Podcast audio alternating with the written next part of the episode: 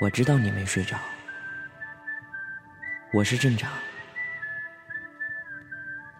我今天来想告诉你的是，其实你睡着了，比你没睡着更加的恐怖。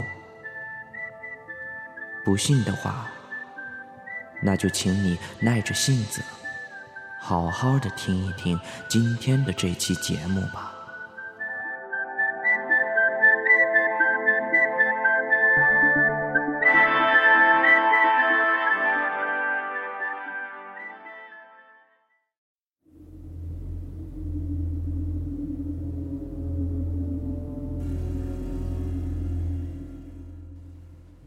夜深人静的时候。你听着窗外的夜风，吹着树叶的声音，伴着深夜特有的细微响动，你渐渐的进入了梦乡。但是不可否认的是，在晚上我们一个人睡觉的时候，会莫名的害怕。在你沉睡之时，你的床边和你的房间里到底发生了些什么呢？我们很多人有半夜醒来的经历，而深夜里因梦而醒的人更多。本该静寂的夜，很多人却无法淡定，因为有各种各样诡异的事情。和恐怖的梦，竟然就发生在了自己的身上。如果说只是做了一般的噩梦，且还能自我安抚，说睡吧，第二天就没事儿了，或者第二天再处理吧。但是，以下的这几宗惊魂的事儿。却让你无法再在自己睡觉的这个房间里好好的待着，因为这一切就是发生在房间里的。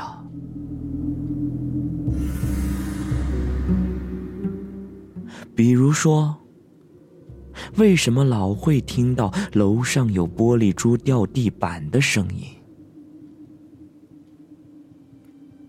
有一个朋友说。我不知道我为什么老会听到楼上有玻璃珠掉地板的声音。我们家楼上根本就没有人住啊！我知道这里的科学原因，它绝非什么死神的召唤。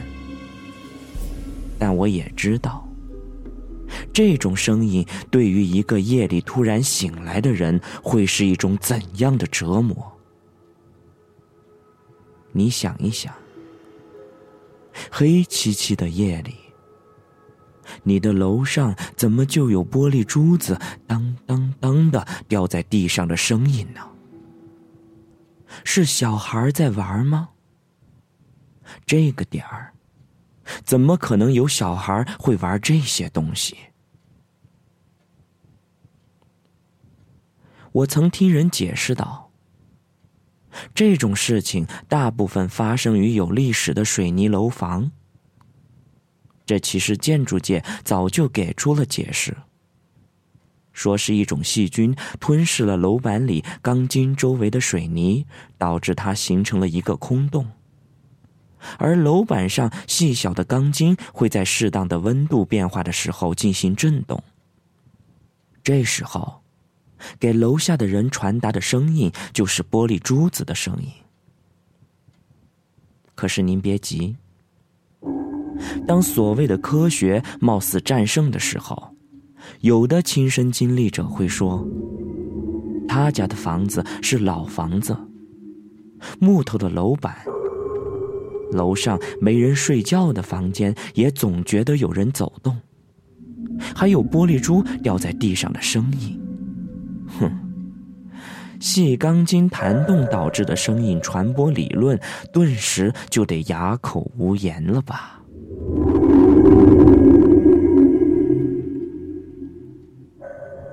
又比如说，厕所里突然传来了有人洗澡的声音。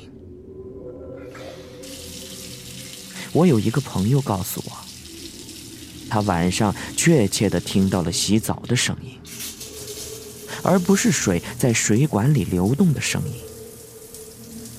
而且，她和她的老公都听到了。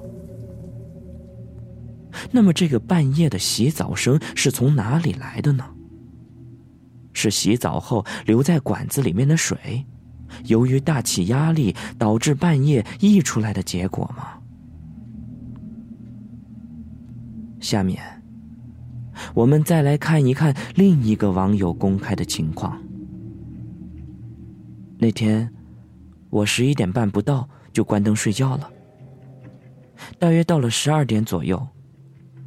我忽然就听到了类似耳鸣的声音。我们家只要是在用水的时候，比如开热水器了、冲马桶了之类的，我们家厨房水池下面的一个泵就会发出耳鸣一样的声音。于是我就打开了卧室门，我立马就听见了卫生间里的水哗哗哗的声音。我走过去一看，跟前天晚上一样，卫生间洗手池那儿的水又被打开了，而且依然是开到了最大的状态。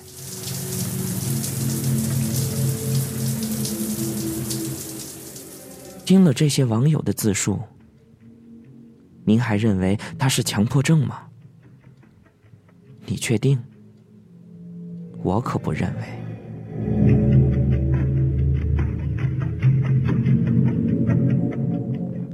再比如，有时你会感觉床头坐着或者站着另一个人，这种情况就很常见了。下面是几位亲身经历者的叙述，我且把他们叫做 A、B、C 吧。A 说：“我昨晚睡觉睡得很死。”我忽然觉得房间里的空气就好像停止了一样。我猛然睁开了眼睛，有一个惨白惨白脸的人正坐在我的床沿，他正直勾勾的盯着我看。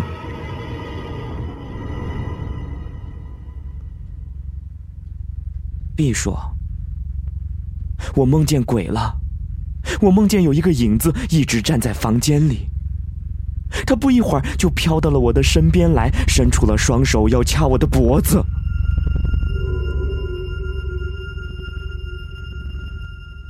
C 说：“我总感觉房间里有个东西在盯着我看，我一晚上都不敢好好睡。第二天早上起来，我就觉得浑身没劲儿。这到底是为什么呀？”那么，各位听节目的朋友，此时你身边的是谁呢？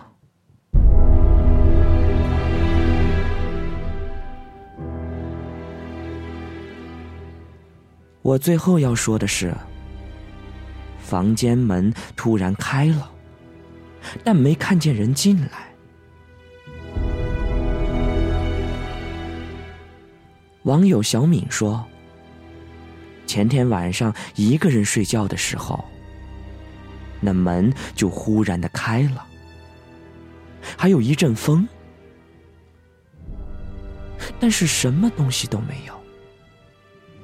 我明明关的好好的，而且我自家的房间窗户都是关着的，是从哪里来的风呢？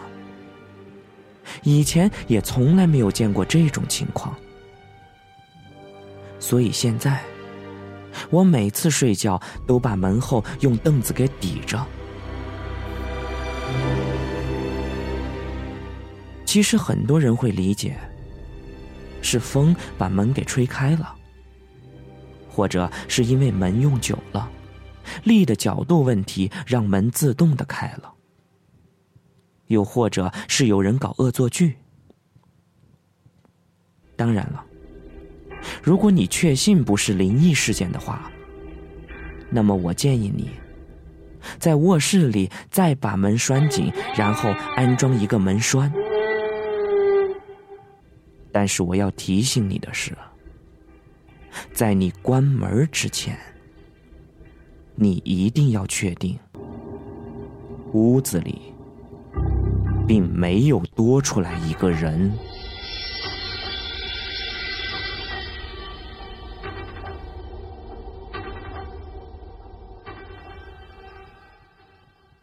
好了，这就是镇长今天要给大家分享的故事。不是故事，而是忠告。最后，夜色镇再给大家送上一首歌，希望你做个好梦。